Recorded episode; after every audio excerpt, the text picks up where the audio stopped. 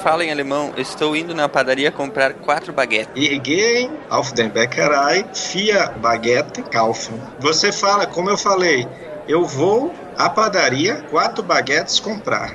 O verbo sempre vai para o final. E tem muitas outras estruturas, às vezes o verbo ele é quebrado no meio. A energia nuclear é muito mais simples do que aprender alemão. Isso eu garanto. Mas é verdade que todo GPS de carro alemão, a rota default é Berlim-Varsóvia? Uma vez eu entrei na besteira de que um amigo meu, ele, alemão, ele fez algum vocábulo lá e eu pensei que ele tinha feito assim, hi. Não! Aí eu peguei pra fazer o gesto de, Não! de hi. It's a trap! It's a trap! O cara tá querendo ser isso, não, quando eu fiz isso, todo mundo ficou chateado comigo. Eu, disse, "Ixi, eu acho que eu fiz uma besteira. É. Aí depois eu até pedi desculpa e tal. Não, não, rapaz. Não foi. Aí eu fiz aquele, aquele gesto com o braço no peito e. Tá que o pariu. Pelo amor de Deus.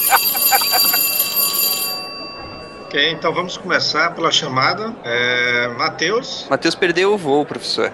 Perdeu o voo. Great. Jorge. Presente? Cardoso. Presencium, peso atômico 127. Jurandir. Não veio não, professor, foi pro cinema. Paz, a minha aula é muito boa mesmo. Silmar. Presente, professor. Demorou muito, Silmar. Você tava pensando no quê? Eu estava lendo o material que eu esqueci de fazer em casa. Vai perder ponto já. E o Ronaldo, ele se encontra? Tô- Aqui, professor. Acho que você esqueceu até seu nome, né? Mas tudo bem. Distração complicada. Aqui é o Silmar de Chapecó, Santa Catarina, e o meu peso atômico é 87. Quem vai? Quem vai? Ah, não, sou eu. O professor tira ponto do Ronaldo, ele tá distraído. Desculpa. Tá distraído. Aqui é o Ronaldo de São Paulo e eu queria um Ford Nucleon. Núcleo? Até que pariu. É um, é um projeto de um carro da Ford que seria movido a energia nuclear. Isso é velho, é, Ronaldo? Cara, dos anos 50. pra caramba. Ah, muito bom, né? Nos anos 50, um cara um energia nuclear. É bom que você podia usar como arma também, né? Como arma de destruição em massa. Anos 50 energia nuclear ia salvar o mundo, cara. Eu usava pra tudo. Aqui é o Jorge de João Pessoa e por mais que seja fácil, eu não quero o emprego do Homer Simpson. Homer Simpson, ele come donuts nucleares, né? É, batizados. Radioativo. Ah, bananas também são. Pior que é verdade. Oi, galera. Aqui é o Cardoso e hoje você vai aprender a não se preocupar mais e começar a amar a bomba. Muito bom. Dr. Strangelove. Aqui é o Gonzaga, falo da Alemanha e vamos aprender um pouco sobre energia nuclear. Não teve nenhuma brincadeira aqui pra tirar da cabeça, não. Eu acabou com a ilusão do pessoal sobre o grande senso de humor alemão. Vocês estão ouvindo o SciCast, o podcast sobre ciência mais divertido da internet brasileira. Science World Beach. Só fazer uma perguntinha pra vocês antes de a gente continuar. Fat Man ou Little Boy? Little Boy foi a primeira, Fat Man a segunda. É, é, exatamente. E nenhuma das duas eu sou fã da Dave Crockett. Crockett. Dave Crockett é a maior grosseria que alguém poderia inventar, um troço genial, uma bazuca nuclear. da Tactical Nuke. É basicamente. Meu Deus do céu, isso existe mesmo? Tem, tem sim. Eu já tinha lido sobre Tactical Nuke, mas eu não lembrava o nome do lançador. Cara, Dave Crockett, cara, eu tô vendo aqui. E não é, e não é nem aquele canhão nuclear, não. É uma da, da bazuca. O canhão ainda era grande. Uhum. É uma coisinha pequenininha mesmo, com tripé e tudo. Com a traseira de um caminhão, tranquilo. Chegou aí? Caraca! que troço ignorante. Caramba, bicho. É, isso aí eu acho que o cara tá bem servido na guerra, tá? Nossa senhora. Deixa eu ver a potência. negócio é ignorante mesmo, né, cara? É, variava entre 10 toneladas ou mil toneladas de TNT. Um quiloton já dá pra brincar, hein? O quiloton já dá pra brincar bastante mesmo, viu? Dá pra derrubar o, o Maracanã. É por isso que Starship Troopers não era tão ficção, porque na época, 200 anos no futuro, tinha uma do tamanho de uma granada normal. Essa daí, essa daqui é- não era tão, não é tão grande assim. Tamanho de uma mochila. Tamanho do negócio, cara. Ela é um pouco maior que uma mochila. Agora imagina, cara, você para você ver como é que bomba atômica é um troço simples de fazer. Isso era em 1900, nos anos 50, cara. Nos anos 50 os caras enfiaram uma bomba atômica num troço do tamanho de um bujão de gás de acampamento. Mas na realidade, uma reação nuclear descontrolada, que é o que é uma bomba nuclear, é muito simples de fazer. Um- Uma explosão nada mais é do que fazer com que algo cresça rapidamente. I'm, I'm sorry, what?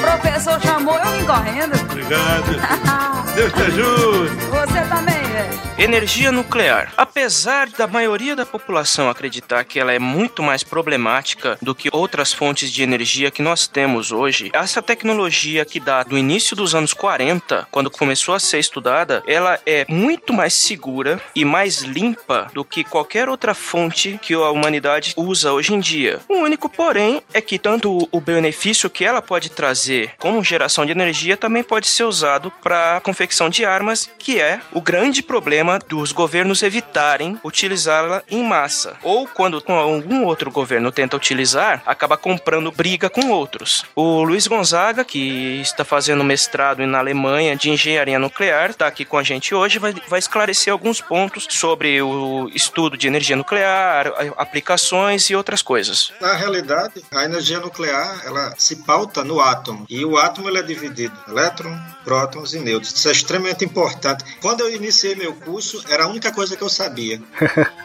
O resto eu não sabia de nada, porque são muitos conceitos novos. Mas uma coisa interessante, o nêutron e o próton, ele é dividido em outros elementos, mas essa divisão não é importante para o estudo da energia nuclear. Então, eh, os leptons, os muons, isso não é, não é necessário ser utilizado. Isso é mais um conceito de física pura da área nuclear. Mas o importante nesse assunto é que foi descoberto que quando você separa os átomos ou você faz um distúrbio eletromagnético na camada de elétrons, você está tendo uma liberação de energia. E foi isso que o- a humanidade aprendeu a utilizar. E como é que é utilizado isso? Muita gente pergunta.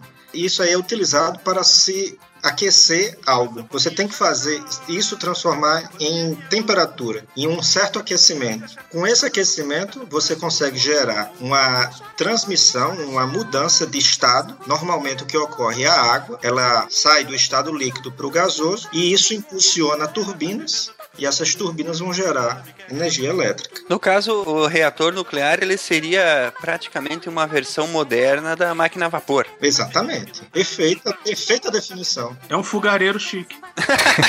Exatamente.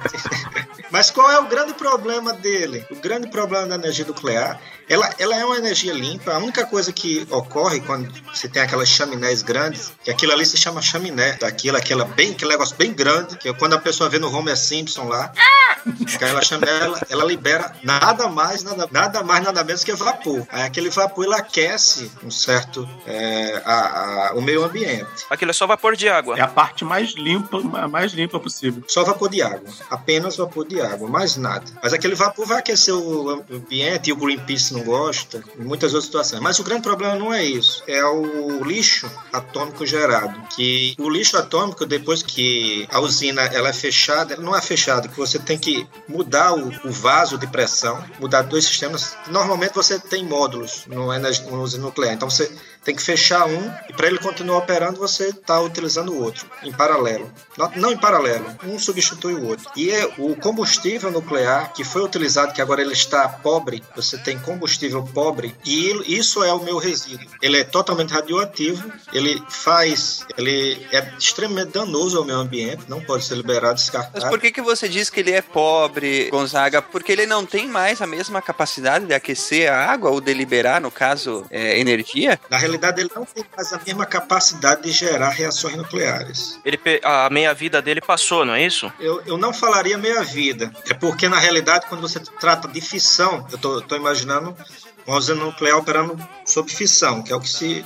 É o que existe hoje, não existe fusão. Então, a fissão é algo diferente da minha vida. Então, você vai dividir o átomo em dois componentes. Depois, ele pode ter decaimentos, mas enquanto ele, eu tenho esse elemento pobre, é porque esse elemento não consegue mais gerar energia. Quer dizer, se um inicializador, que depois a gente vai ver o que é isso, que é o nêutron, ele inserir nesse ne- nesse sistema pobre, ele não vai mais aquecer, não vai mais gerar aquecimento. Como se você tivesse uma quantidade pequena de combustível, digamos, né? De gasolina, qualquer combustível. Na, na realidade, é como se eu pegasse a gasolina e colocasse água. Eu não vou conseguir explodir mais o, o motor do carro. Você empobreceu a mistura. É, eu, eu acabei com a minha mistura, empobreci a minha gasolina. Eu não consigo mais utilizar essa gasolina. Ele não é o suficiente para iniciar essa, essa reação, no entanto, ela continua sendo ah, muito perigosa. Se você beber gasolina com, com, é, com água, continua sendo, continua sendo ruim. Vai passar mal igual. É verdade. E para usar a analogia, para manter a analogia, o combustível nuclear seria a gasolina queimando no motor. A meia-vida seria a gasolina parada evaporando. Isso, exatamente. Concordo. Vocês estão excelentes aí. excelentes analogias. No caso, esse lixo nuclear, ele também tem certos tratamentos. Você vai dividir todo esse lixo, o o que já é um, um- um processo que requer bastante energia e é bastante complexo, mas você divide ele para reutilizar uma parte dele, para poder reutilizar. E esse lixo também é o, é o grande problema da proliferação de armas, que quando você tem o, o seu reator movido a urânio, que não, não é só urânio que pode ser utilizado, mas é o mais usado, ele vai gerar plutônio. E vai gerar dois tipos de isótopos do plutônio. O plutônio 241 e o 239. E esses plutônios são os utilizados na bomba atômica. Então, o lixo nuclear, ele além de ser danoso, ele é extremamente... Todo mundo tem muito cuidado com ele. Tem, tem que ter muita atenção com esse tipo de lixo. Quer dizer que, por mais que ele esteja empobrecido, ele ainda pode gerar uma reação perigosa ainda, mas incontrolável. Seria isso, Gonzalo? Pode ser, pode ser, mas é porque como ele está todo misturado, você vai ter que separar. Que essa separação se chama partição. Usa o PQ Magic aí, cara, pra fazer isso. Partition Magic.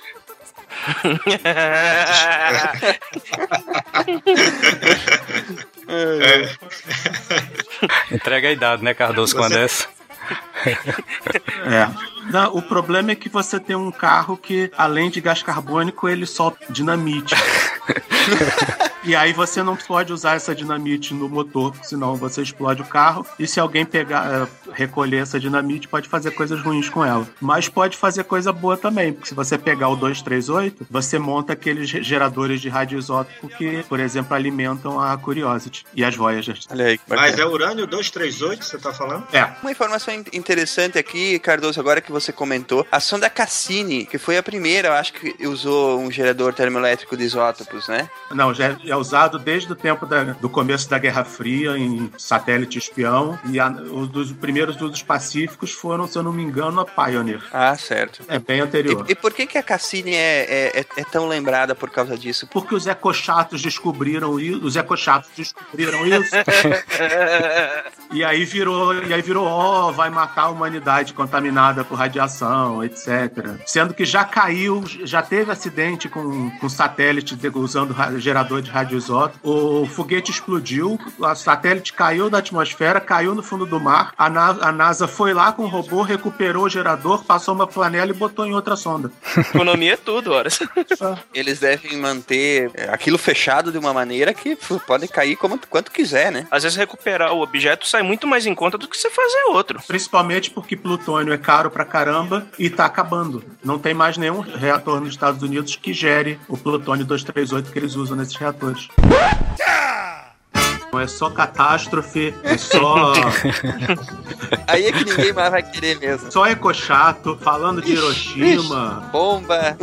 e Fukushima e mi- minas de urânio explorando criancinhas. Deixa eu ver mais o que aqui. As mulheres de Fukushima. As crianças de Fukushima. Daqui a pouco vai ter os kaijus de Fukushima.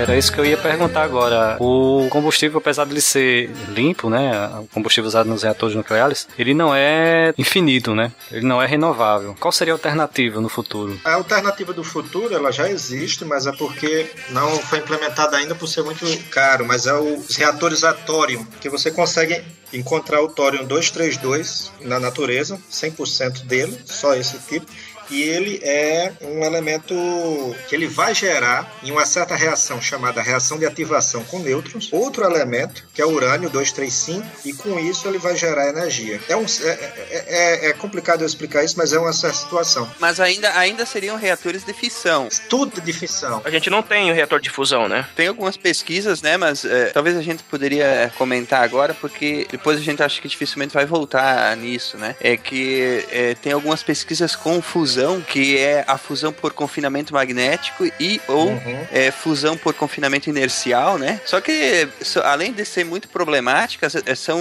é, extremamente difíceis de serem iniciadas, porque é, reatores experimentais, com isso, eles gastam mais energia para iniciar o processo do que o, a reação desencadeia, né? Exatamente. Para dar uma ideia da complexidade do- desse tipo de reator experimental, quem viu os últimos dois filmes de Star Trek, o núcleo de dobra da Enterprise, aquela sala onde tem o núcleo de dobra da Enterprise, Sim. é um dos reatores experimentais. Não mudaram praticamente nada. Nossa. Que bacana. Que legal, cara. Foram no lugar, filmaram em volta e pronto, ficou o suficiente para parecer uma engenharia futurista de uma nave do século 24. É sério, que bacana. Excelente, cara. Eu vou aproveitar só trazer uma, uma referência a, a um vídeo aqui, que é um, um vídeo do History Channel, quando eles ainda faziam ah, vídeos que. Ciência.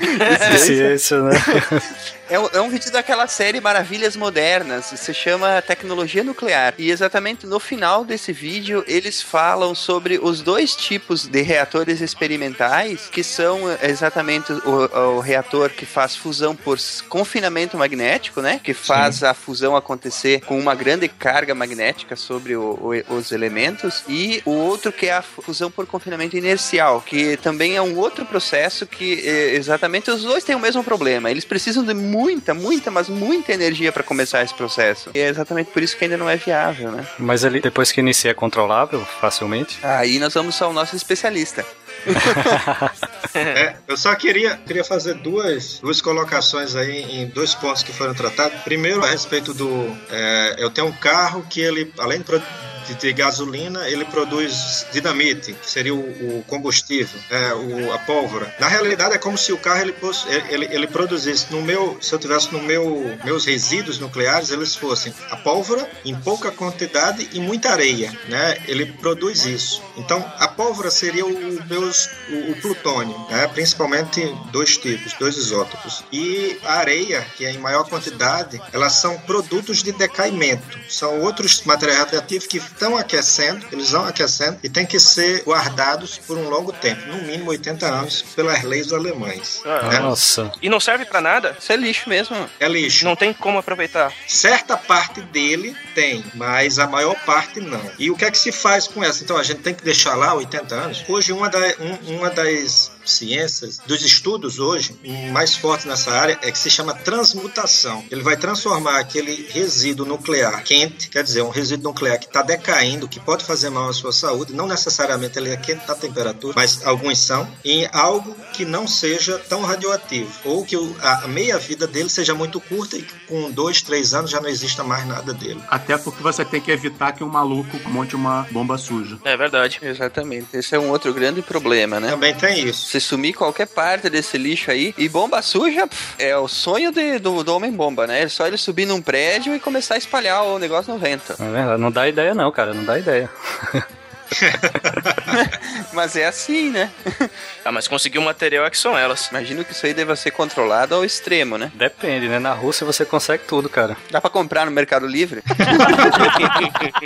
Vocês sabem que se o, se o PCC tivesse realmente intenções terroristas e soubesse história, já estaria procurando em ferro velho por, por raio-x de dentista, Eita, né? corta, corta isso aí, Silmar. Não pode lá, não. Isso aí.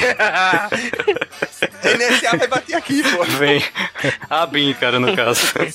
Então, o raio-x dentista já é outra situação. Ele já usa partículas beta, né, para gerar o, o raio-x. Mas quando a gente for tratar dos tipos de reação nuclear, tipos de, de decaimento, a gente vê isso. Então, o resultado final é o mesmo. Outra colocação que eu queria falar era a respeito do confinamento magnético. Na realidade, por que tem que existir algo magnético? Porque numa, no, no, no processo de fusão, como ocorre no Sol, mas as reações são diferentes, a fusão ela requer uma alta temperatura, temperaturas de vários milhões de kelvins. Então isso é impossível, não existe material no mundo que consiga suportar uma temperatura dessa. Então você tem que suspender o seu material que vai sofrer fusão, que são dois elementos, hidrogênio e um isótopo do pode ser hélio, mas normalmente é um isótopo do próprio hidrogênio, é o trício, e você tem que suspendê-lo. Você tem que suspender isso magneticamente e gerar uma temperatura igual ou parecida com a do Sol. Nossa, cara. Mas ela vai gerar essa temperatura através da pressão?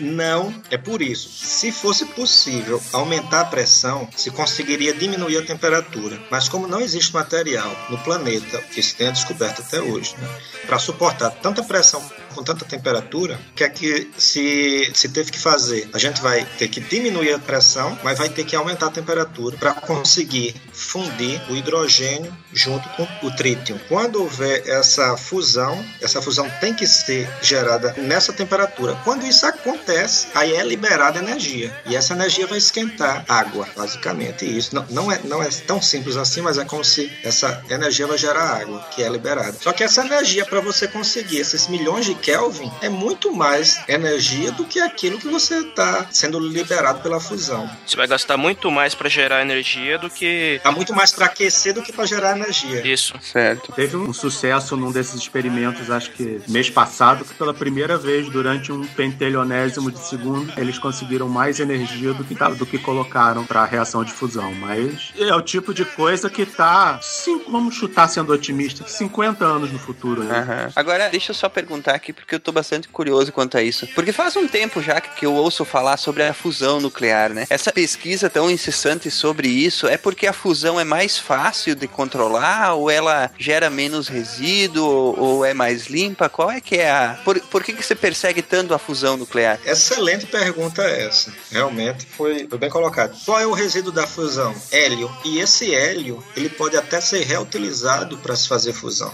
Vai, vai depender do tratamento. Então você não tem problemas de, de, de resíduo tóxico, como você tem na fissão. Não tem isótopo radioativo como sobra, é isso? Exatamente. Então é o nosso sonho de consumo. A princípio, o que você tem né, de que pode gerar um certo transtorno é porque você vai gerar com a reação do hidrogênio. Você está juntando hidrogênio e o trítio, ele vai gerar um átomo de hélio e um nêutron. O problema está nesse nêutron, porque ele pode gerar um que se chama de reação de ativação, ou seja, ele pode, se ele não for bem planejado, ele pode gerar outros elementos radioativos. Ele pode ativar um elemento. É por isso que se chama reação de ativação. Ele vai transformar um elemento que não é radioativo em um elemento radioativo. Então esse é o, é, é um, é o problema da fusão, além da, da temperatura. Mas e ele também gera mais energia do que na fissão. E como você tinha perguntado no início, há muitos estudos a respeito da, da fusão nuclear. Inclusive na França, aqui próximo, eles já construíram um prédio que eles estão utilizando o projeto, um projeto russo, que foi o melhor projeto até hoje já desenvolvido, para conseguir fazer esse toroide magnético, para conseguir suportar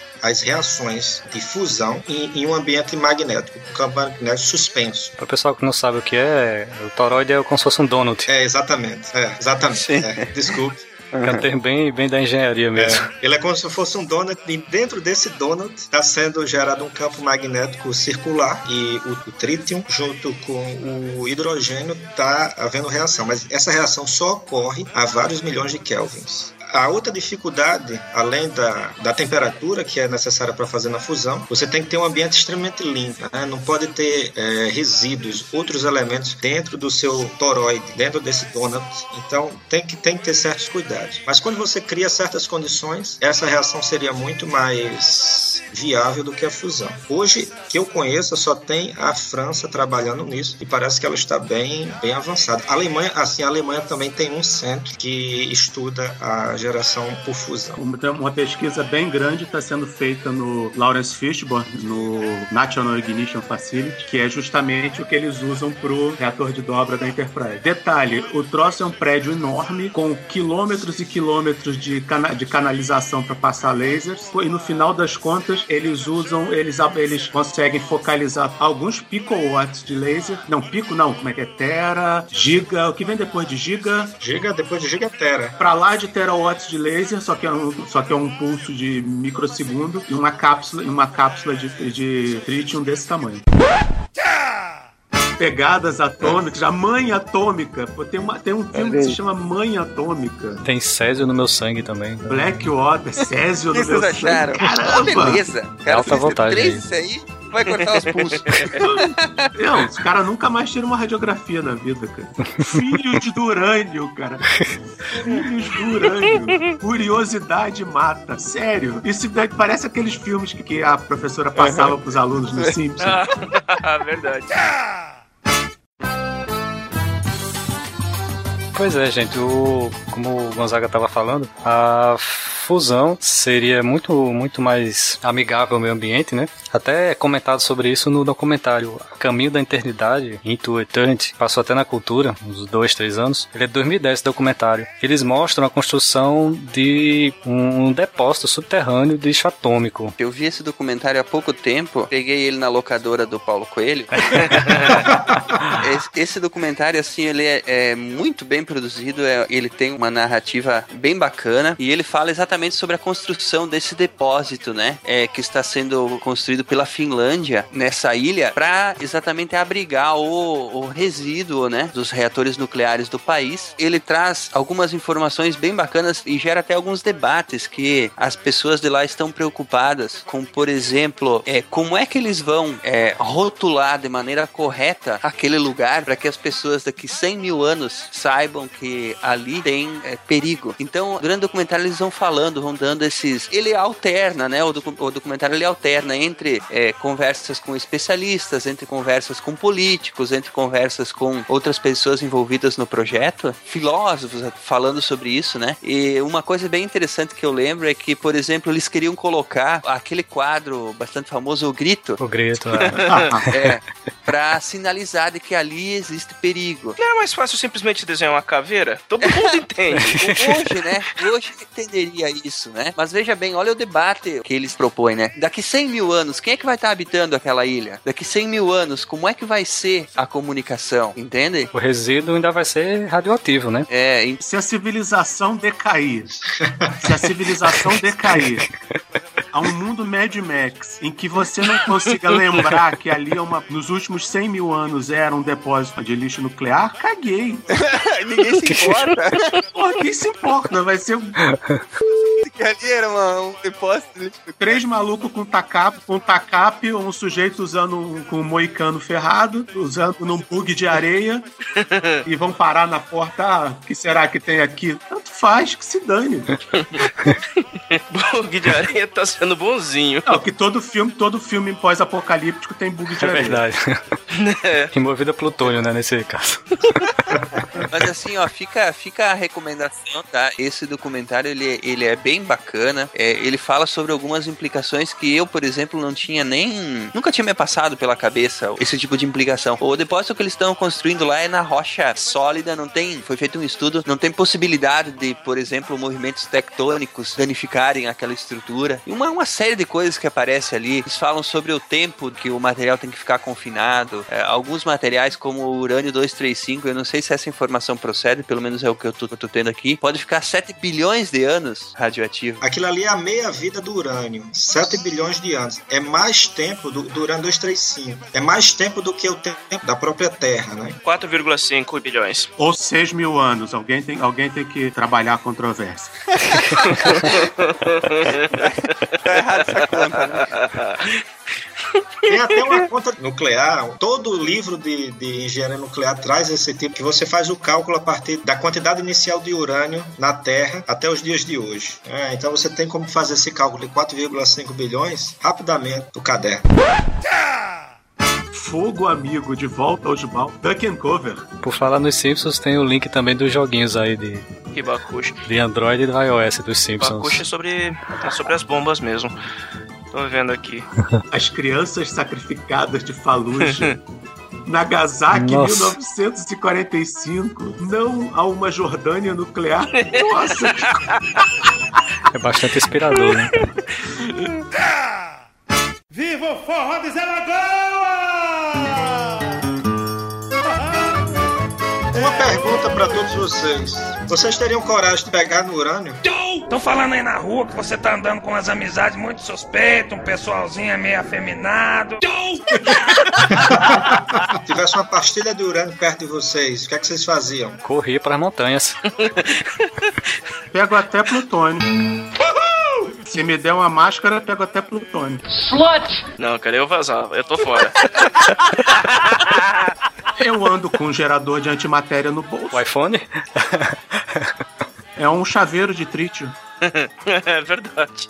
É um positron. A gente pode até comentar sobre isso daqui a pouco. Mas o, o urânio, ele não é radioativo. Ele é encontrado na natureza, ele não é. Você pode. Ninguém pega mesmo no urânio com a mão, mas com a pinça não tem problema nenhum. É de urânio que nós temos minas aqui no Brasil. Na Bahia, a mina que tem lá é de urânio ou é de outro material que é usado? é, É, é- é urânio mineral. É esse urânio que nós estamos falando, né? Que na realidade é areia. Que depois, de, com um certo processamento, você vai conseguir pegar urânio, urânio natural. É na cidade de Caetité, na Bahia. Exatamente. Na cidade de Caetité que tem essa mina, né? Mas não é urânio enriquecido, né? É urânio mineral, porque depois esse material é que vai ser enriquecido né, em centrífugas e tal, para virar urânio combustível, não é isso? O nosso urânio ainda, vai, ainda depende muito do Bolsa Família, cara. Ele tá longe disso. Jorge Flávio, Oi. o que é que significa enriquecer urânio? Boa pergunta, Gonzaga. Dá dinheiro pra ele, ué. Pô, tirou as palavras da minha boca. O alemão faz essa piada também, né? Não, aqui não tem essa piada tipo, não. Não tem esse tipo de brincadeira assim, não. É. Não tem piada, ponto, É. né? Não tem esse tipo de brincadeira, não. Tem piada é Às não. vezes em inglês, às vezes. Mas quando você pega esse urânio, o urânio natural, ele é composto de três tipos, três isótopos. O 234, o 235 o 238. Qual é o importante desses três? O único que pode ocorrer uma fissão é o 235. E se eu tenho 100% de urânio natural, eu tenho 99,3% de urânio 238 e o urânio 235 só do, é 0,7%. Então não tenho quase nada de urânio 235 no meu urânio natural. O urânio 234 ele pode ser desconsiderado, é muito menos. Então eu tenho que, de alguma maneira, no meu urânio natural, eu colocar mais urânio 235 ou retirar o urânio 238. Isso que se chama enriquecer urânio. Você separa o urânio que não serve. Tentar tirar, o que isso requer muita energia, muita energia. E o Brasil é o que tem uma das melhores tecnologias, que ela usa centrífuga, o Brasil usa centrífugas magnéticas para fazer esse tipo de separação. Os outros países não têm isso? Tem. Mas só que nenhum país conseguiu fazer uma centrífuga magnética com rendimento positivo, que é o, o que o Brasil conseguiu fazer. Então, no Brasil, se consegue ter um rendimento positivo no enriquecimento do urânio. E outros países não. E outros países tentam utilizar outras técnicas. Os Estados Unidos usam uma membrana. É uma reação química que ele tenta passar só urânio 235 e não deixar passar o 238. E o que é que você quer dizer com rendimento positivo, É Gonzaga? porque eu consigo, aquele urânio que eu consigo gerar, eu consigo com ele gerar mais energia do que aquela energia que eu tive que usar para poder fazer a separação. Por assim dizer, o processo que a gente usa aqui não dá prejuízo. Exatamente, tem lucro. Os Estados Unidos, como é que ele usa? Eles usam uma membrana. É um processo líquido, é uma- é uma reação, uma reação química, apenas isso, que ele tenta passar por essa membrana só urânio 235. Mas qual o grande problema disso? Para você separar o urânio de plutônio é fácil, porque são compostos diferentes. Não é tão fácil, mas é mais fácil do que se você separar urânio de urânio. Você tem urânio e urânio, só que um é um isótopo que tem três átomos a mais do que o outro. Então isso é que é muito difícil fazer. Isso é extremamente complicado. E os Estados Unidos ele usa essa membrana para fazer isso, que também requer muito, muito gasto de energia. Para vocês fixarem melhor essa diferença, existe um joguinho aqui que vai estar no post chamado Fission Impossible, né? Que é justamente o objetivo do jogo é você criar uma reação de fissão nuclear usando urânio 235. Então o objetivo é você pegar as partículas de urânio, juntarem e criarem a reação nuclear. Vai estar vai tá no post aí pra galera. Pena que é em flash, né? Um joguinho pra ensinar isso, é. Como você fazer o enriquecimento do urânio jogando. ó. Perfeito. Boa ideia. Eu tinha um, jo- tinha um joguinho que eu, eu vi uns três anos atrás, não sei nem se eu escrevi sobre ele. Na, na verdade, não era nem joguinho, era um site que tinha um tutorial e um simulador de painel de controle de usina nuclear. Porra, que foda.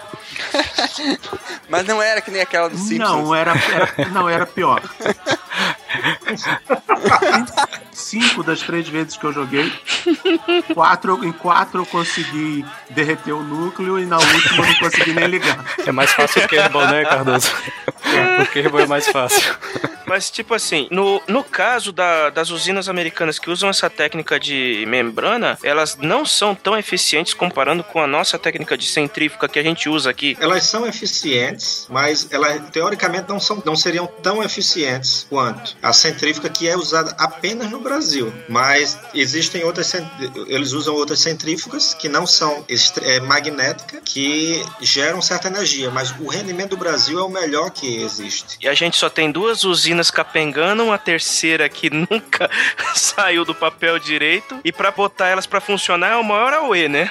É, exatamente. E, e outra coisa, quando você começa a, a operar numa usina nuclear, pronto, se você começou faz uma semana, não, agora eu não quero mais, vou desligar. Pronto. Para você desligar, você tem que esperar mais ou menos um ano. Não tem como interromper o processo. Isso depois, porque os elementos da reação, eles vão continuar reagindo. Então, até que você tenha condições de retirar esse lixo, você vai demorar, dependendo do tempo de operação, vai demorar um ano ou mais para você conseguir realmente desligar. Porque esse lixo que eu falo, o que é que acontece? Quando você tem lixo, você vai ter que esperar. Aí você vai ter que, para você guardá-lo, você transforma ele em vidro e você transforma dessa maneira. Então é o que se chama de vitrificação. É, aí você já está fazendo um gerenciamento dos resíduos. Então agora eu vou ter que vitrificar essa, esse lixo que eu não tenho mais como utilizá-lo, não tenho como mais fazer parti- partição dele, não partição de computador, mas uma partição de aproveitamento do material que ainda poderia ser reutilizado e eu vou guardar. Mas com isso realmente você diminui um pouco o tempo que ele ficaria se ele não tivesse vitrificado. E você ganha de brinde uma fornalha radioativa. Beleza. Vem cá, a gente está falando com esse criminoso aí na Alemanha, trabalhando nesse industrial. Só quer, só quer fazer maldade com as nossas crianças. É, pô, provocar câncer em todo mundo. Seu produtor de maldito lixo capitalista, só pensa em dinheiro. Você usa como como elemento de, como, como elemento de Não, não, controle. no seu- É, experiência com Beagles. Mas fala sobre o radônio, Gonzaga, também, um pouquinho, que ele é um dos subprodutos, né, desse gerenciamento de resíduos. Na realidade, o radônio ele é um produto dessa fissão do, do urânio 235. Existe a cadeia do radônio, onde eu vou gerar o radônio. Mas qual é o grande boom desse radônio? Qual o grande problema dele? É porque eu tenho urânio natural, que ele decai, ele tem 7 bilhões de anos para decair, decai muito devagar, mas decai, e ele está gerando esse radônio. Mas o radônio ele é um gás, e ele é um gás nobre. Então ele é o único composto radioativo e que em forma de gás. Então ele é muito prejudicial. Ele é formado normalmente no subsolo, pronto, na Bahia, já que foi dito que na Bahia tem algumas minas de, de urânio, poderia ser um exemplo. Aqui na Europa também tem outros exemplos a respeito. E que ele, normalmente, o que acontece?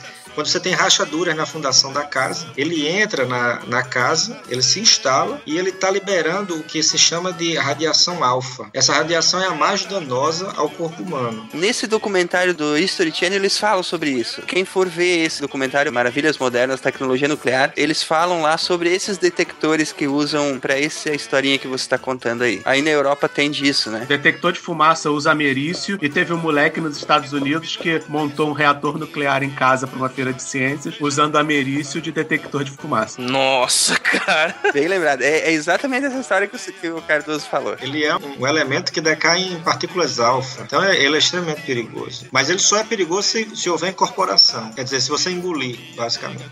Já que você comentou sobre sua partícula alfa, Gonzaga, poderia também fazer a diferenciação entre os tipos de radiação, né? A alfa, beta, gama, aproveitar o gancho Vamos lá, aí. agora é a parte aula. É, senta na cadeira. Exatamente, a aula, a gente sempre começa mesmo com a partícula alfa. O que é, é- o que é a partícula alfa? Ele é um elemento que é, é o hélio, é o gás hélio, sem os elétrons. Ele é composto por dois nêutrons e dois prótons. Muitos elementos, como o Maurício, ele já libera, ele tem um número atômico muito alto, 95, e tem muitos nêutrons. Então, quando ele é muito pesado, o átomo é muito pesado, o que é que acontece? Ele tende a, a liberar certos átomos para conseguir obter a sua estabilidade instabilidade, porque ele não está estável na maioria das situações. Ele tem muito. Imagine, você tem muitos prótons. O que é que acontece com os prótons? Eles tentam se repelir. Para isso, você tem que ter muitos nêutrons para tentar contrabalancear. Além disso, você tem a força nuclear forte, que é aquela força que tende a puxar os prótons uns para perto dos outros e os nêutrons também dentro do núcleo. Só que tem muitas situações que isso não é suficiente. E o que é que a natureza ela faz? O que é que esse átomo faz? Ela libera partículas. E quando você tem um átomo inicialmente muito grande, como é o caso do Amaurício, você vai liberar uma partícula alfa. Maurício Matar? Que história é essa? Amaurício? o Amaurício matar. Oh, no. O Maurício E vai matar mesmo, é aquele ele mata mesmo de raiva.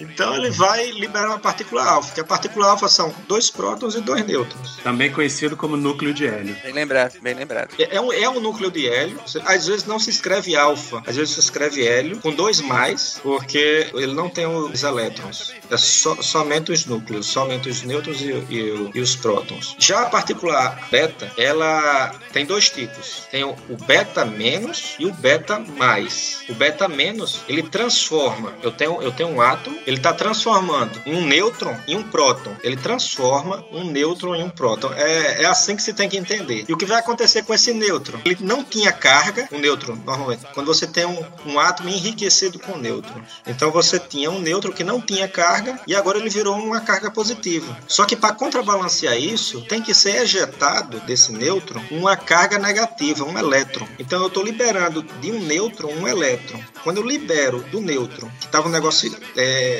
zero, eu libero menos um, eu tenho que colocar mais um nele. Então ele ficou positivamente carregado. Cara, eu nunca devia ter fugido daquelas aulas de química. É. E também de soma, diminuição. Well, before we answer that, I think we should address the more important question. How dumb are you? E o, e o positron, que é o, a partícula beta mais, ela transforma um próton em um nêutron. Ela tira essa carga positiva do próton e ele se transforma num nêutron. Só que o positron ele tem um detalhe que é muito utilizado em equipamentos médicos. Porque ele é muito utilizado, no- que é o Fluor 19, que é muito utilizado em, em equipamentos médicos. Porque ele, logo que ocorre o positron, tem, tem até umas piadas científicas que fala sobre a vida desse positron. Esse positron, ele, logo que ele é expelido do, do átomo, ele já se transforma em energia. Ele não tem uma vida muito longa. Ele tem que se transformar imediatamente em energia, porque ele é, ele é um, algo, alguma coisa positiva. E ele está dentro do núcleo. O núcleo é positivo e neutro. Mas quando ele está saindo, já tem uma constelação de elétrons. Então, aquele positivo com algum elétron que ele encontrar, eles vão se cancelar. Vai formar. É uma matéria com antimatéria. O elétron pode ser a matéria e o positron a antimatéria. Eles vão se juntar e vão liberar energia. Mas só que que forma de energia nesse caso? Eles vão liberar fótons. Só que qual é o grande, a grande questão desse fóton? Ele vai liberar fótons exatamente um com 180 graus do outro. Então, com um circuito que normalmente é um toroide, aquele donut, não tem o donut que a gente entra na tomografia computadorizada, não tem uma pessoa que entrar, ela, ela- fica deitada, tem que ficar extremamente parada. No cilindro, né? No- E ela tem que entrar naquele, naquele túnel, naquela bola, que aquela, aquele donut que a pessoa entra, ela nada mais é do que um campo magnético. Aquele campo magnético vai tentar detectar exatamente de um lado onde está chegando o fóton e do outro lado 180 graus, no mesmo instante. Quando ela conseguir detectar isso, ela consegue também detectar de onde foi a origem, de onde surgiu esses dois fótons, um 180 graus do outro. Então eu tenho com isso como mapear o corpo humano, porque eu estou dando certo material radioativo, normalmente o tecnício, é 99, meta estável. Eu tenho que dar isso ao meu paciente, ele vai emitir esses fótons e eu consigo mapear, hum, dependendo da situação, onde é que está o sangue, como é que está o pâncreas dele, como é que está o estômago. É isso que chama de, de contraste, né? Na realidade, você, você que está emitindo a radiação e o aparelho está apenas detectando, Exatamente. né? De onde é que está saindo aquelas partículas. A parte divertida é que você tá ali tranquilo dentro do, do tomógrafo, enquanto o seu corpo está sendo lentamente desintegrado por antimatéria. Legal. E você só me diz isso agora? Quantas vezes você foi, É, Silmar? fazer esse, esse exame. Esse Cara, ano passado eu devo ter feito umas cinco tomografias. Nossa. Olha, a ressonância magnética é mais, viol... é mais violência ainda quando você imagina Ferrou. exatamente como o negócio funciona. Quer dizer que aquela barulheira toda da ressonância magnética É teu corpo se não é desintegrando. ela tá mesmo assim. Não, a ressonância magnética é outra coisa. Não, a ressonância magnética, ela já é um outro tipo, ela já usa o spin nuclear para conseguir mapear o corpo. É já outro sistema, ela tem uma, uma energia maior. Mais danosa, né? Mais agressiva. É um pouco danosa, mas é porque ela tem é, funções distintas da tomografia. Ele vai colocar um campo magnético forte, ele vai conseguir alinhar os, os- os giros nucleares em uma certa direção, e quando ele liberar esse magnetismo, todos esses átomos vão emitir energia, uma energia magnética, e que isso é detectável pelo sistema, e que dependendo da região, dos compostos que forem tomados, que a pessoa ingeriu, pode ser mapeado o que está com algum certo problema, pode ser diagnosticada a situação do, do paciente. Como se fosse um micro-ondas lá. Você tá entrando dentro de um campo magnético forte. No caso, é como se cada átomo soltasse um flash ao mesmo tempo e a máquina captasse a imagem e formasse uma imagem. É, você pode até entender isso, não seria assim um flash, mas o flash eu ficaria até mais por conta da tomografia, mas a ressonância magnética, eles O elétron dá um gritinho em onda de rádio. Pode ser. Adoro É, a uma- analogia do Cardoso. Uma boa comparação. Então são sistemas.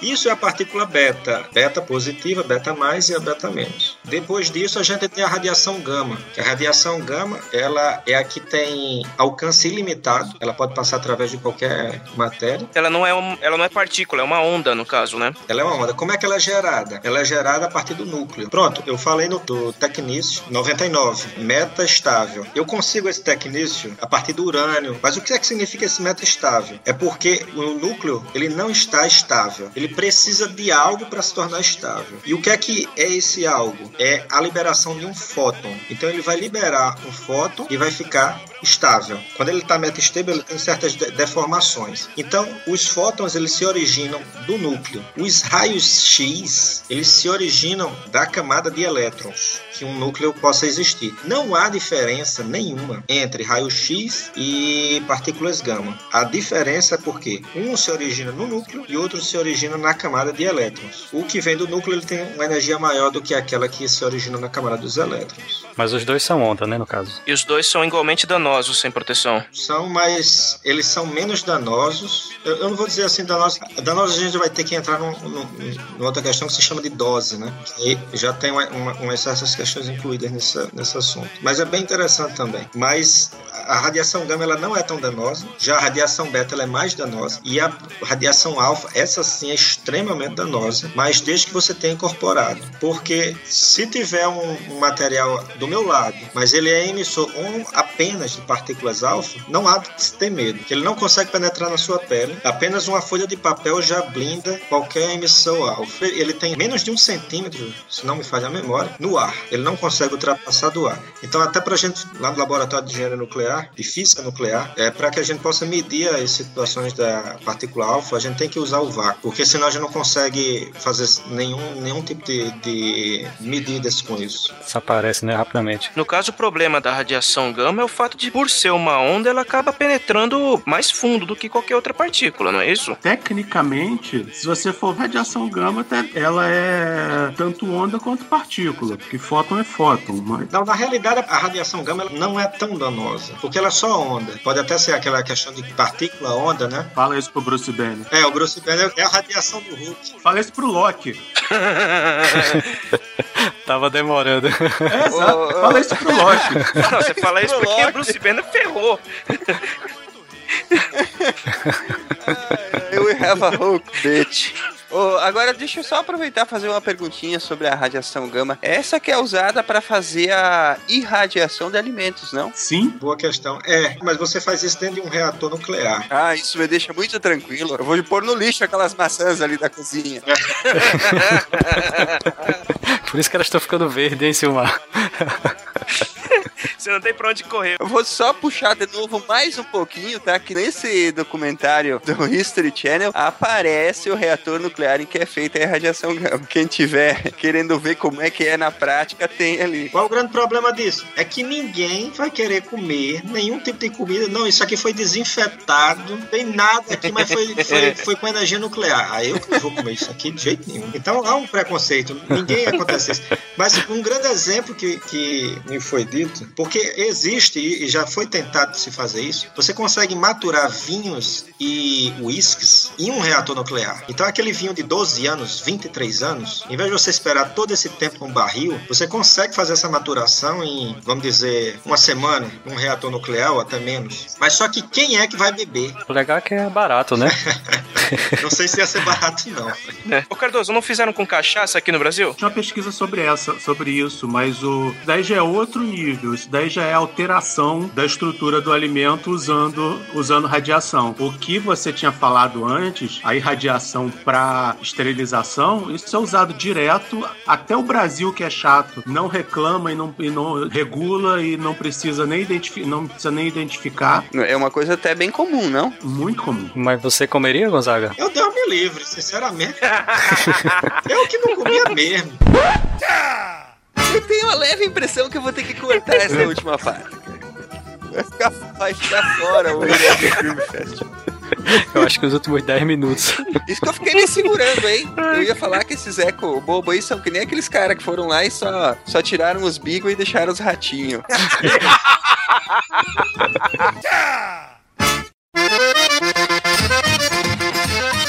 Fala pra nós sobre o contador Geiger. O que é o contador? Na realidade, eles vão tentar verificar os decaimentos. Esses decaimentos que a gente já acabou de falar, alfa, beta. O contador Geiger, ele tem que ser excitado. Hey, how you doing? Ui. Cara, por isso que não é muito É usado. complicado essa, É. essa palavra, meu. Eu já sabia que ia sair guerra. ele tem que ser excitado a uma certa situação para conseguir fazer essa detecção. E ele tem vários problemas. Mas o que é que, ele, que acontece? Não, você tem que saber alguma coisa da sua amostra. Ah, isso aqui é um Curion, é um emissor alfa. Ah, então eu vou selecionar na posição aqui do meu contador Geiger para contar os decaimentos alfa. Aí eu faço uma contagem de como está fazendo esse decaimento. O melhor detector que existe, aquele que dá maior precisão, são os detectores de germânio, né, que é um semicondutor. Quando a radiação bate nesse semicondutor, há um pulso e gera uma certa tensão. Essa tensão ela já é qualificada para fazer uma medição da radiação que está sendo emitida por aquela amostra. É uma precisão muito boa. Ela consegue fazer medidas de baixa radioatividade. Quando eu falo baixa radioatividade, é como se fosse o urânio 238. Ela é urânio natural, mas ele decai. Mas como já foi falado, ele decai o 235 com a vida útil de 7 bilhões de anos. Então, para sair um- uma partícula alfa dele, demora um certo tempo. Dá tempo de tomar uma dosezinha daquele uísque que você falou aí. É, tem que ser bem maturado, né, com isso, que aí ele, aí ele vai se excitar, aí ele vai conseguir emitir mais. Ou então vem um nêutron em cima dele, É, canda papa. e aí ele vai sofrer fissão, e os produtos da fissão vão decair. Então, é, o detector de germânio ele é muito, muito utilizado, porque já usa, usa um semicondutor. Existem muitos outros, o cintilador é um outro método, ele já, ele já tenta detectar os fótons que são emitidos numa situação para fazer a contagem da radiação que é emitida por uma amostra. Hoje em dia, os laboratórios mais tentam se utilizar são esses de germânio, mas nem todo laboratório possui ele. E quando você é aluno de mestrado, o máximo que você consegue é o, o cintilador, porque ninguém mais, ninguém quer lhe dar o outro, outro tipo de, de contador. Apesar de que agora a gente está usando de germânio lá no laboratório de química nuclear. E como não tem dinheiro pra comprar amostra radioativa pra todo mundo, te mandam pra rua pra ficar catando raio cósmico. Vamos falar em raio cósmico. Qual é o mais comum raio cósmico? Qual é o, o tipo de radiação cósmica mais comum? Cara, você me pegou. você me pegou. É o próton. Me pegou mesmo. É o próton. Em 60%, salvo o melhor juízo, salvo engano, 60% da radiação é, cósmica ela são prótons. Exatamente por isso que a ativação do, do nitrogênio na atmosfera, o nitrogênio 14, ele se transforma em carbono 14. É um elemento radioativo. Então, Beleza, muito bom, cara. E eu sempre me lembro do equivalente da. Não tem a, pa- a história da partícula de Deus? sim, o Musion, né? A história da God Particle. Tem também a, a, a famosa a Oh My God Particle. My God. Opa. A, part... a destruiria partícula tudo. de Deus que na verdade não era nem pra chamar assim, né? Exato. Foi problema de editor. O Higgs e a equipe dele, como era difícil pra caramba deles identificarem a partícula, eles a definiram como a goddamn particle. Só que aí o editor falou: é, não, eles falaram assim: ah, esse nome não tem tanto impacto, muda pra God Particle. Aí ficou. É. E a, e a Oh My God foi um, foi um próton, um raio cósmico que eles detectaram em 91, que é a, a desgraçada do, o desgra- desgraçado do próton tinha uma energia equivalente a 50 joules. Nossa. Isso vale uma bola de beisebol a 100 km por hora.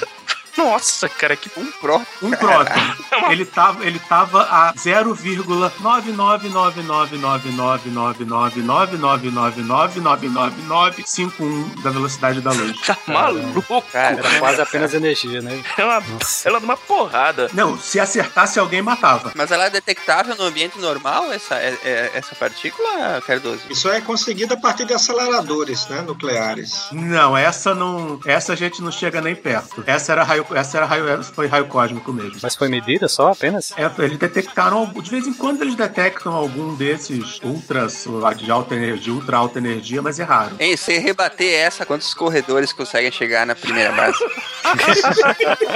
Cara, ia ser lindo, ia ser lindo um jogo de beisebol, uma partícula dessa acertar e explodir o taco na mão do rebatedor.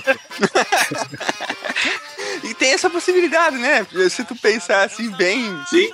bem louco, né? Deixa eu só fazer uma, uma correção. São os prótons os principais raios cósmicos que chegam na Terra, com 70%, mas a geração do carbono 14 ela se faz com os nêutrons, que tem nêutrons que também são vindos do universo, aí os nêutrons que ativam o nitrogênio e o nitrogênio que vai formar o carbono 14. Eu tinha falado que era o próton, mas na realidade é nêutron. Ô Gonzaga, só volta um pouquinho. Fala pra gente exatamente em que que constitui um reator nuclear. Eu, por exemplo, já vi várias imagens, já li algumas coisas, mas é, é bom deixar é, bem claro, bem esmiuçado. Aquelas hastes que ficam embaixo, aque- aquilo ali é água mesmo? Onde, é- onde ele fica ou é outro elemento? Pode ser água e pode ser outro elemento. Normalmente é água. É o que se chama de resfriador. Ele é chamado de resfriador ou refrigerante. Isso mesmo. Provoque a sede até não aguentar mais. Mas é ele mesmo que vai evaporar pra fazer a. Isso. Mas aquela água que você vê, ela é uma água que ela serve para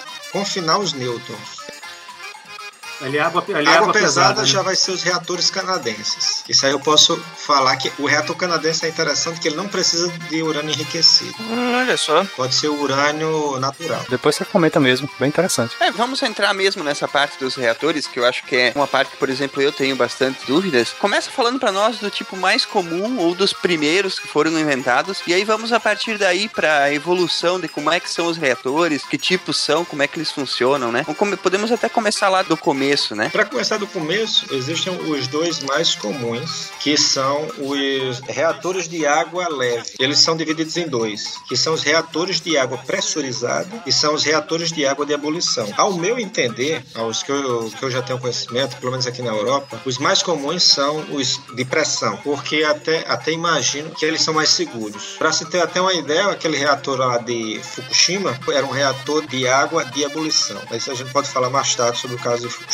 Então, como é que funciona pelo menos o PWR, que é o reator de água pressurizada? O PWR ele tem três ciclos.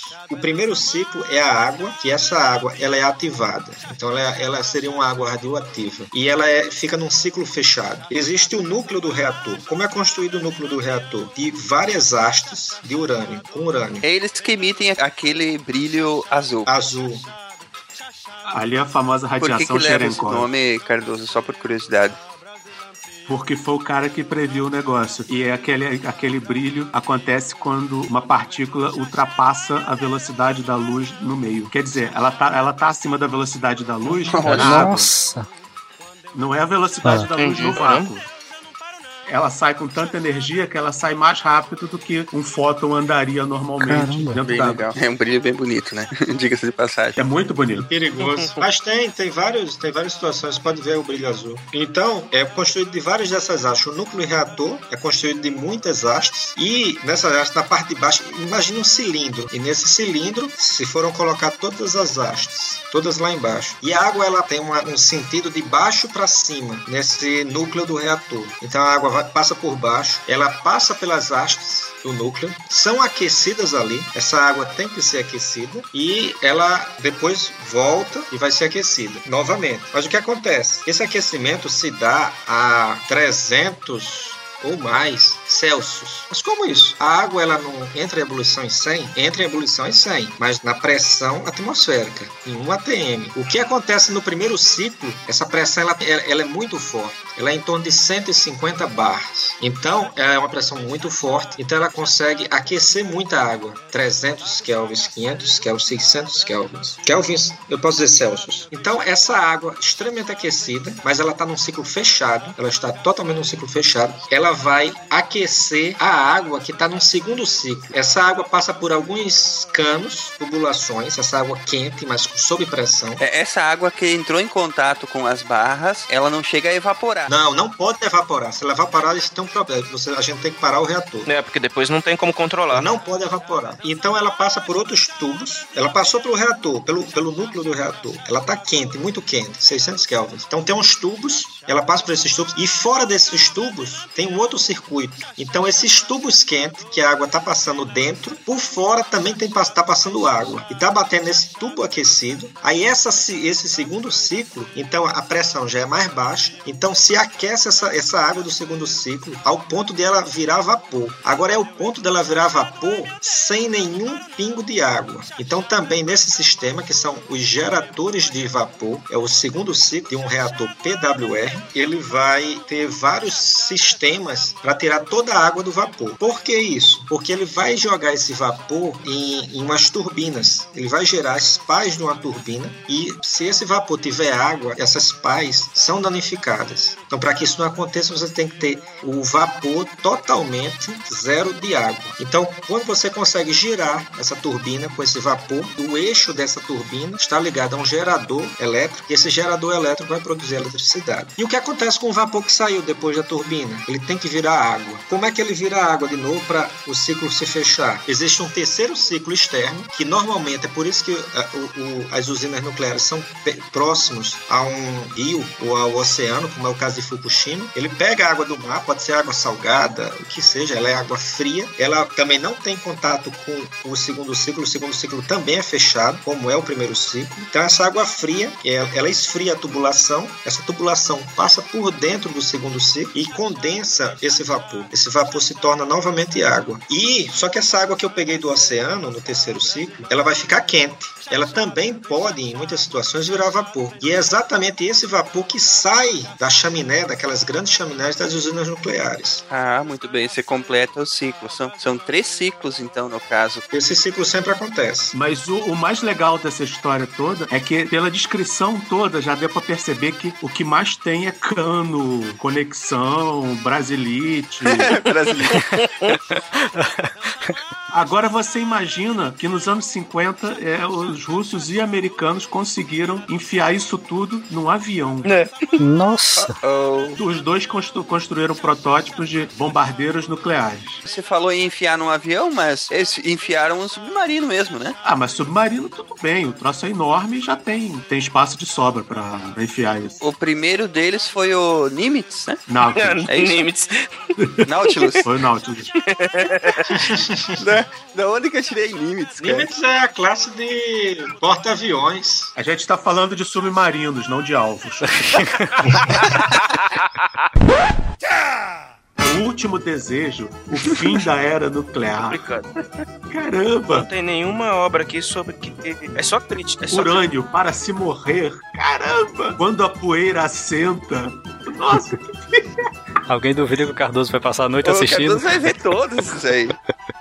cara, o acervo desse negócio é fantástico. O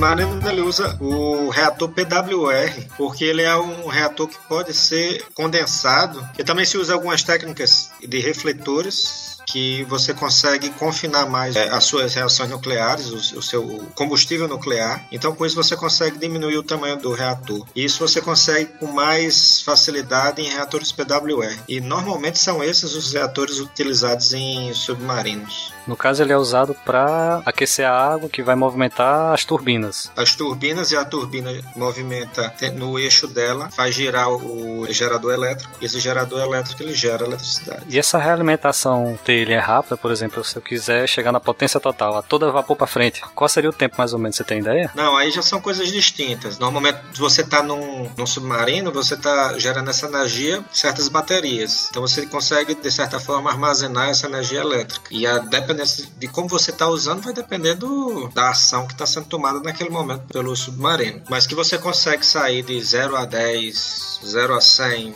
rápido, desde que o reator já esteja funcionando, sem problema nenhum, com o seu gerador elétrico. Tô dizendo, é fácil, digamos, relativamente fácil fazer esse controle de velocidade. Se você está falando da questão do controle de velocidade do submarino, é relativamente simples. O que não é tão simples, mas que é tem que ser extremamente controlado, é o controle da potência, da, o que se chama até da reatividade do reator. Porque o reator ele não pode produzir tanta reação nuclear. Se ele produzir muita reação nuclear, ele vai aquecer muito que vai explodir. É o velho problema. Energia tem que ir para algum lugar. Se você está saindo 10 megawatts do reator, eles têm que ir para algum lugar. Se for pro eixo de propulsão, beleza. Mas não tem como essa, essa energia ficar perdida no sistema, senão dá merda. No caso de um submarino, você está alimentando as baterias dele. Aí normalmente essa, essa energia fica por ali. É como se fosse tipo no breaks, né? Ela fica no, na situação se faltar o gerador, as baterias ainda estão ali para serem utilizadas. Mas eu, eu queria até escapar essa parte elétrica, né? Para falar um pouco sobre o controle da potência do núcleo. Você tem que controlar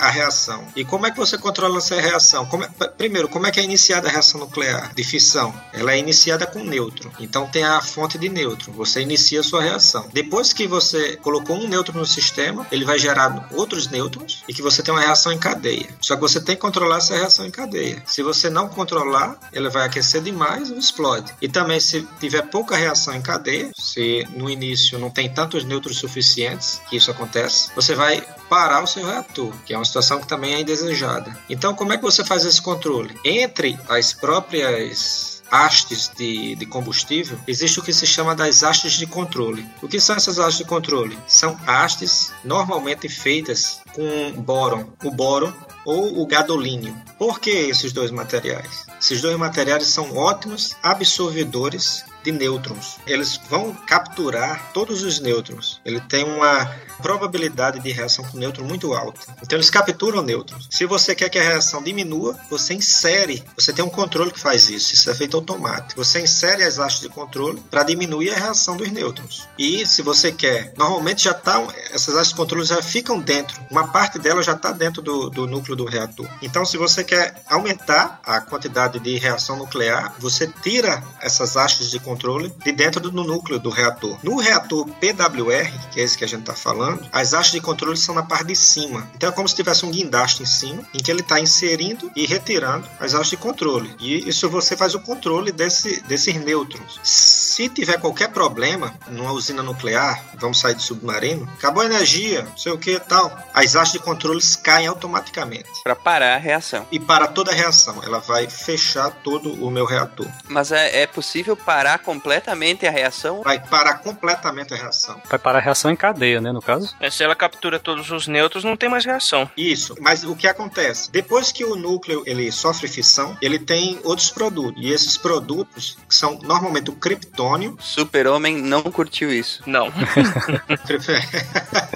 Kalel não gostou. Criptônio e, e outro que agora eu não me recordo. Então, eles, eles também são materiais radioativos que fazem parte do meu lixo ao final, mas eles decaem. Então, eu parei com a reação de fissão, mas eu não parei com os decaimentos dos produtos dessa fissão. Então, mesmo assim, o meu núcleo, mesmo que eu pare tudo, o meu núcleo vai continuar tendo certo aquecimento. O meu lixo atômico, ele tem certo aquecimento, mas é por causa dos produtos da fissão, que sofrem é, reação nuclear espontânea, de qualquer forma. Então, quando eu coloco todas as hastes, eu paro a reação nuclear. Eu tenho um certo aquecimento, mas não é daquele mesma, na, na mesma intensidade do no início. Então eu tenho como realmente cessar a minha geração de energia. É um sistema extremamente seguro. É. Ok. é Exceto, não, é né? extremamente seguro. Não, pressurizado é demais, né?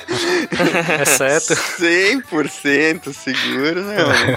Realmente, até porque ele tem mu- muitas linhas de proteção. Agora, quando a gente está falando dos reatores de água evaporada, BWR, esses BWRs, que é o caso de Fukushima, ele não tem o segundo estágio. Eu falei que é um, é um, é estágio apenas para gerar o vapor. O segundo estágio ele está dentro do primeiro. Então, o que acontece? A água, quando passa no núcleo do reator, de baixo para cima, ela passa de baixo para cima no núcleo do reator. Quando ela sai, já está em cima, já é vapor. Ela já evapora no próprio primeiro ciclo. Então, a pressão nele é menor, né? Para poder fazer com que a água entre em estado de, de vapor. Ela tem essa mudança de fase. E esse vapor vai para minha turbina. Só que quais são as consequências disso? A minha turbina ela fica radioativa, porque eu estou lidando no ciclo. Eu estou usando a água que passa pelo material radioativo, ela se torna radioativa, o vapor também se torna radioativo. E esse mesmo vapor está passando pelas turbinas. Então as turbinas também são radioativas, né? Ela tem que ser tratada como material radioativo. Mas qual a, a grande questão desses BWR? É que por questões estruturais, as hastes de controle elas são de baixo para cima. Eu insiro as hastes de controle de baixo